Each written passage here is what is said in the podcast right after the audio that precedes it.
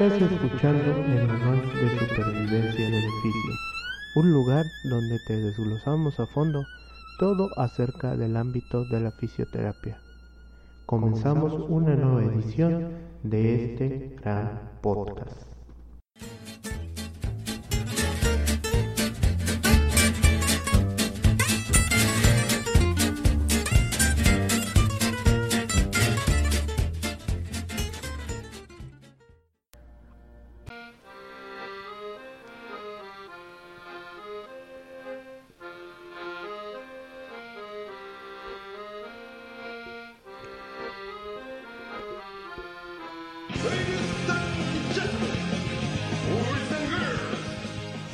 Bienvenidos queridos seguidores y escuchas de nuestras diferentes plataformas y redes sociales de nuestro querido podcast denominado El Manual, de Supervivencia del Fisio.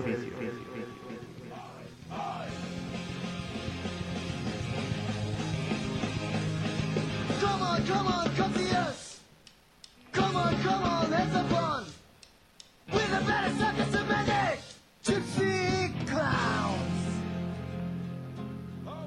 Así es, queridos colegas fisioterapeutas y público en general que nos acompaña de los diferentes rincones de nuestra querida República Mexicana y de los alrededores del el mundo entero.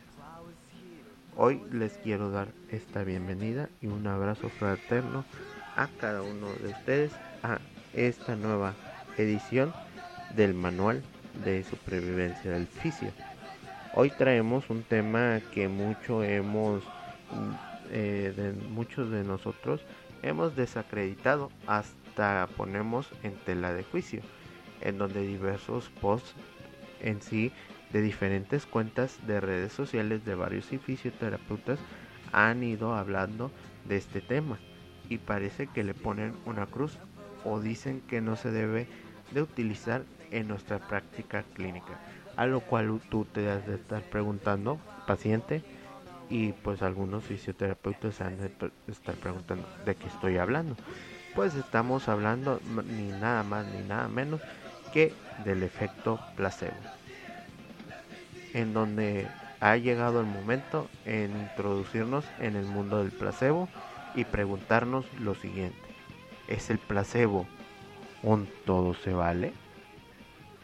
¿O acaso el placebo tiene superpoderes? Lo que vamos a abordar en el episodio será lo siguiente. Eh, ¿Qué es el efecto placebo? Los ejemplos, las características, daremos un breve repaso a su funcionamiento, en pocas palabras su fisiología, las bases neurológicas, también la causa y sobre todo cuáles son los factores influyen en su efecto y qué es lo que nos dice la evidencia acerca de este. Bien sabemos que el efecto placebo es una acción que carece de efecto terapéutico por sí mismo, pero que de todas formas produce un efecto curativo en el paciente. También lo podemos definir como cualquier tipo de tratamiento o acto falso entre comillas que parece ser real para el paciente. Al saber ya un poco la definición de su significado en sí, también podemos catalogar como un claro ejemplo de generadores de el efecto placebo a las siguientes técnicas o herramientas de tratamiento como lo son el ultrasonido, la liberación miofacial, el kinesiotape, la masoterapia y la punción seca, en donde cada una de estas técnicas, métodos y herramientas carecen de artículos científicos completamente serios y verídicos, en donde no existe en sí que en estos artículos casi existe un claro este caso de sesgo y muchas veces no cuenta con los fundamentos, las bases o este argumentos necesarios que defiendan el por qué es factible el utilizar cada una de estas técnicas, métodos o herramientas de tratamiento. El funcionamiento de este fenómeno se explica a un nivel psicológico por dos mecanismos básicos. El condicionamiento básico clásico y las expectativas. En primer lugar, el paciente que recibe el placebo tiene la expectativa de recuperarse en función de la historia de aprendizaje seguida a lo largo de su vida, en que generalmente se produce mejoría tras seguir un tratamiento. Estas expectativas condicionan muchas veces la respuesta al tratamiento, favoreciendo la respuesta de recuperación de la salud. Este hecho se ha demostrado en la respuesta inmunológica en sí. A mayor expectativa de mejora, mayor es el efecto placebo, con lo que el condicionamiento será cada vez mayor. Eso sí, para que funcione correctamente, el primer paso debe ser completamente exitoso. En las bases neurológicas del placebo vemos que a nivel neurofisiológico se ha demostrado que la aplicación del placebo estimula la corteza frontal, el núcleo accumbens, la sustancia gris y la amígdala, activando las vías dopaminérgicas y en menor medida las serotoninérgicas. Esta activación provoca una sensación de recompensa y relajación que coincide con la mayor la mejoría en sí que perciben los pacientes. Los pacientes con dolor, síntomas somáticos, Parkinson, demencia o epilepsia se han visto beneficiados del uso de placebos en entornos de investigación, mejorándose su situación. Los efectos son especialmente marcados en aquellos aquejados de dolor y teniendo mayor efecto cuando mayor es el placebo y el dolor inicia.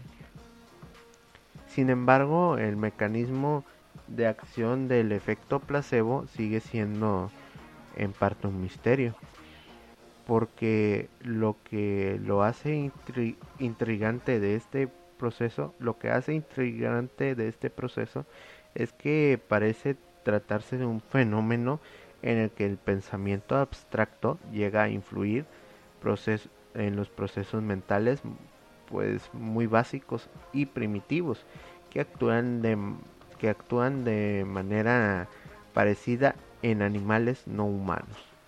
Una vez hemos explorado brevemente qué es y cómo funciona el efecto placebo y cabe preguntarse dónde suele ser aplicado este de forma activa de una forma activa este fenómeno.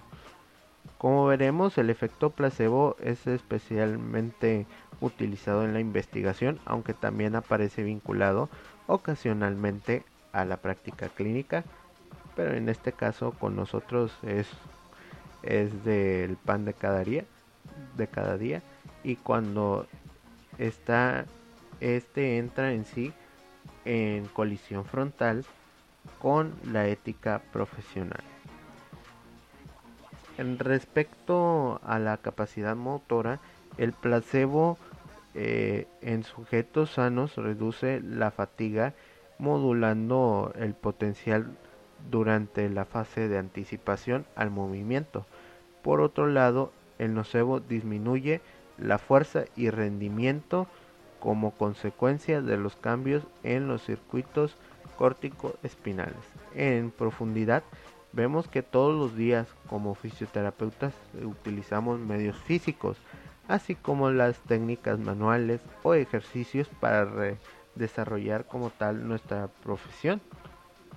El manejo de las respuestas de placebos y nocebos no se hablan no se habían en sí considerado hasta hace poco, pero se cree que podrían prometer estrategias clínicas adicionales.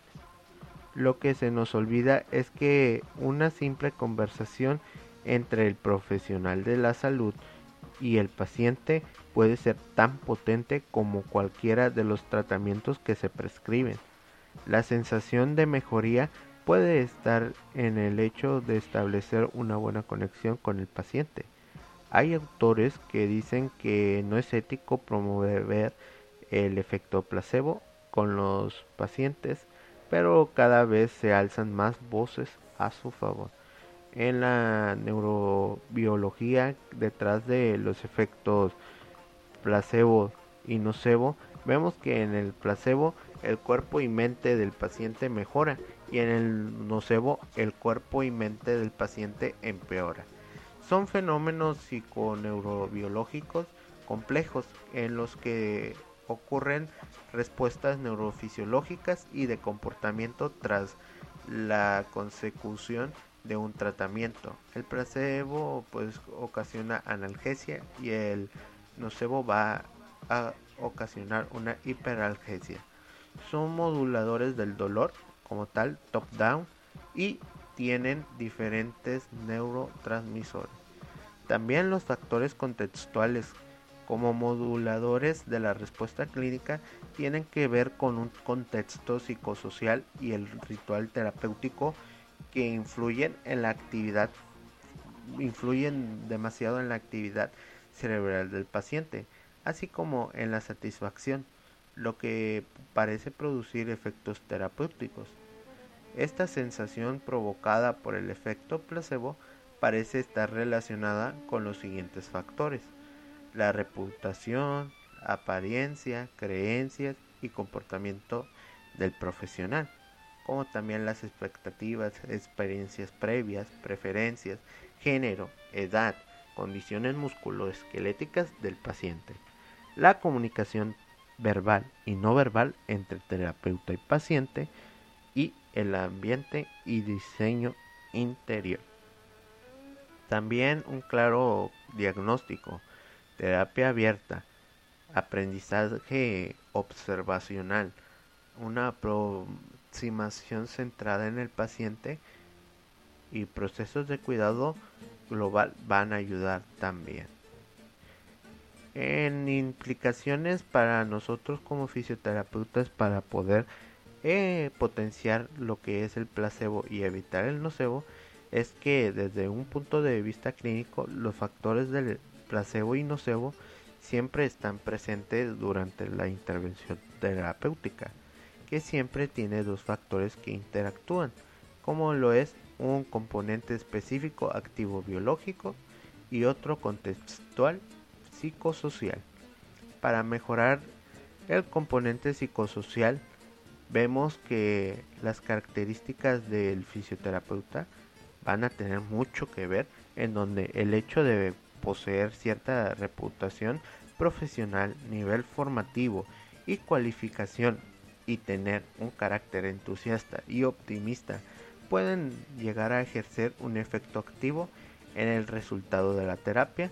Además, saber responder las preguntas y realizar una exploración completa y tener experiencia sobre la patología hace que el paciente confíe en el terapeuta físico.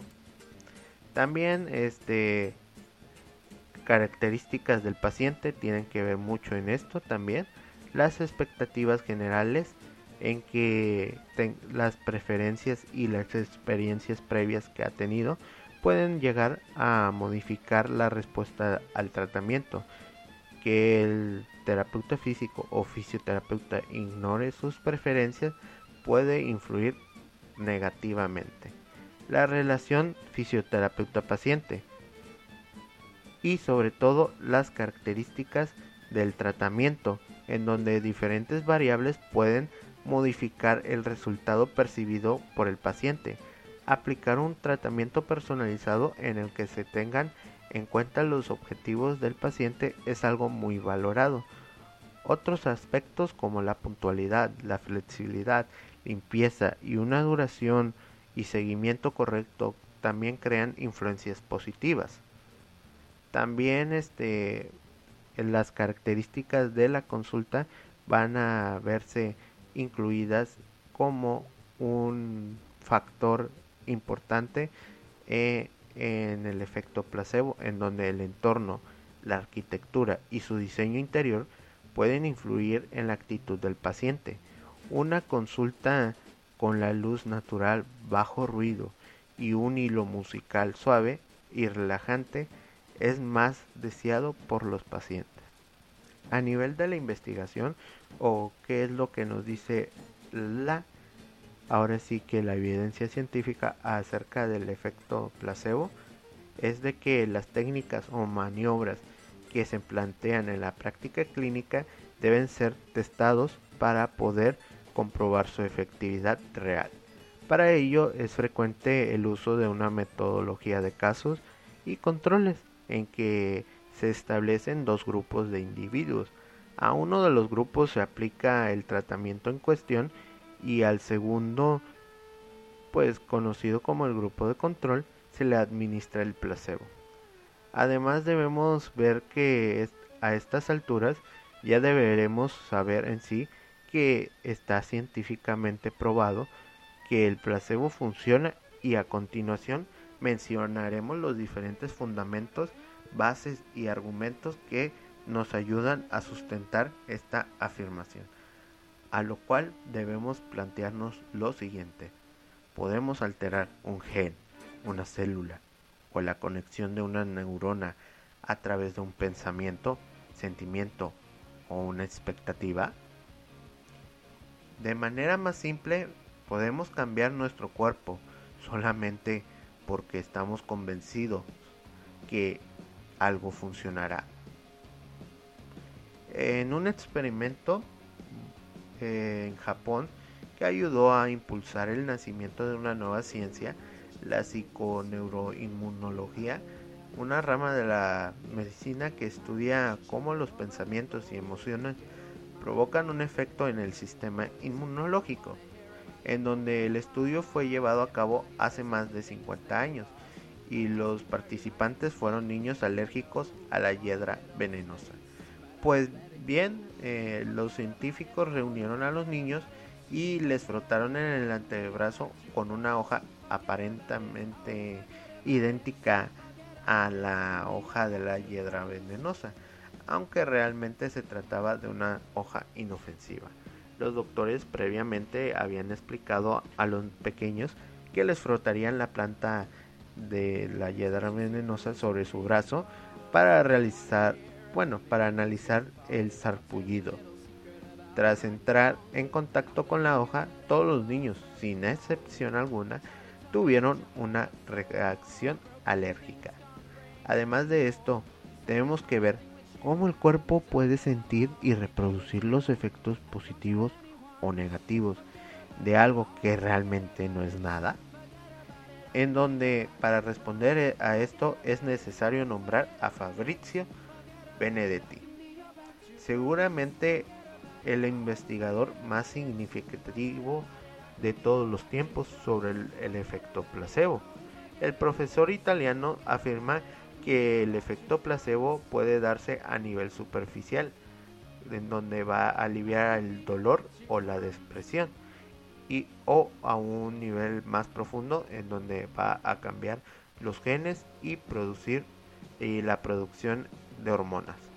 Para provocar un impacto superficial, sobre todo en nuestro cerebro pensante solamente basta con tener una sugestión o una expectativa, mientras que para conseguir una alteración química o genética a través de un efecto placebo es necesario además un condicionamiento.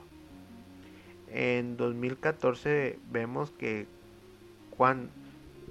a través de este artículo de cuándo y por qué la prescripción del placebo es aceptable e inaceptable.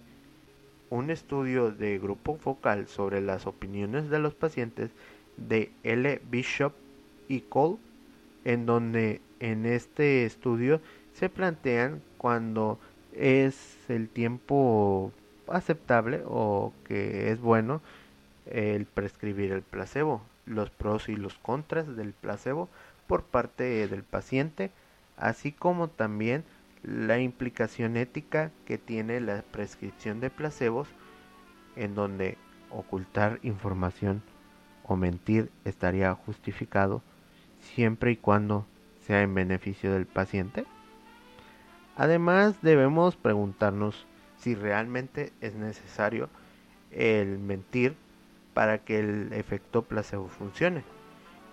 Y también el, el placebo será para las personas ingenuas, en donde según el estudio mencionado con anterioridad, este otro también es un buen ejemplo, en donde placebos sin engaño, un ensayo controlado aleatorio en el síndrome del intestino irritable de Ted J. Kapchuk y Cole, en donde claramente este menciona que la mentira no es necesaria, ya que depende de una buena explicación de lo que el efecto placebo implica, en donde sin importar que si funciona o no, es completamente irrelevante que la efectividad del placebo sea determinada según el grado de ingenuidad del paciente, sino como a como lo conocemos cada uno.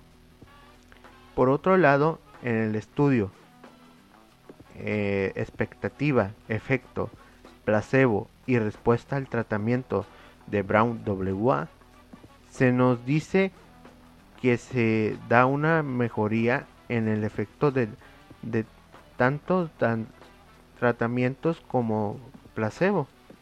Y si promovemos las expectativas positivas del paciente.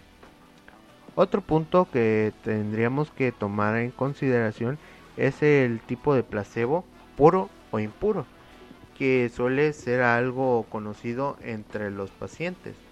El puro es el que no tiene efectos farmacológicos y el impuro es el que tiene ingredientes farmacológicos pero no específicos para la dolencia e enfermedad que estamos tratando. Aquí puedes leer también un poco sobre este tema a través de la perspectiva del paciente sobre el uso del placebo en la práctica diaria. Un estudio cualitativo de Ryan Tain Jung y Cole. También es importante saber reconocer quién respondería favorablemente a un placebo y quién no. Esto es algo bastante complejo y que se ha empezado a estudiar, teniendo en cuenta tanto la biología del individuo como también el, ambiente que lo rodea. ¿Cómo abarca quién corresponde a los placebos? Considerando la personalidad del placebo, mediante un modelo transaccional de Dirac M. Cole. Esta es otra eh, referencia bibliográfica que pueden ustedes estudiar que más adelante, entre otros estudios más, que más adelante estaremos proporcionándole cada uno de los este ahora sí que cada uno de estos estas referencias bibliográficas y artículos científicos. En conclusión, aunque nuestros conocimientos teóricos sean de un nivel extraordinario y nuestro razonamiento clínico sea el más organizado, estructurado y sistematizado del mundo, no podremos prescindir algo tan simple como la comunicación empática con nuestro paciente, estableciendo siempre una relación de cooperación entre ambas partes para así potenciar el desarrollo de los múltiples mecanismos que se activan durante nuestros tratamientos. Sin más por el sin, sin más que decir, me despido mis queridos colegas fisioterapeutas. Nos vemos en una próxima edición de el manual de supervivencia del fisio. Tengan una excelente tarde.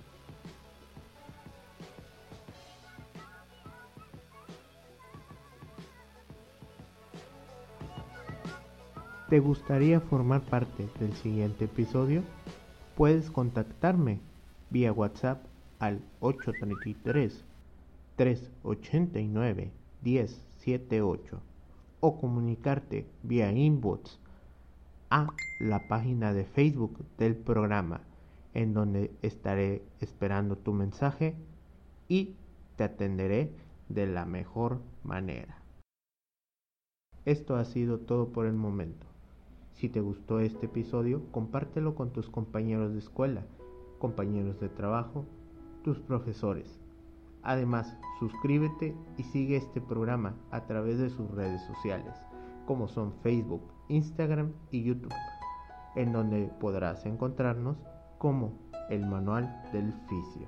Hasta la próxima edición de este programa.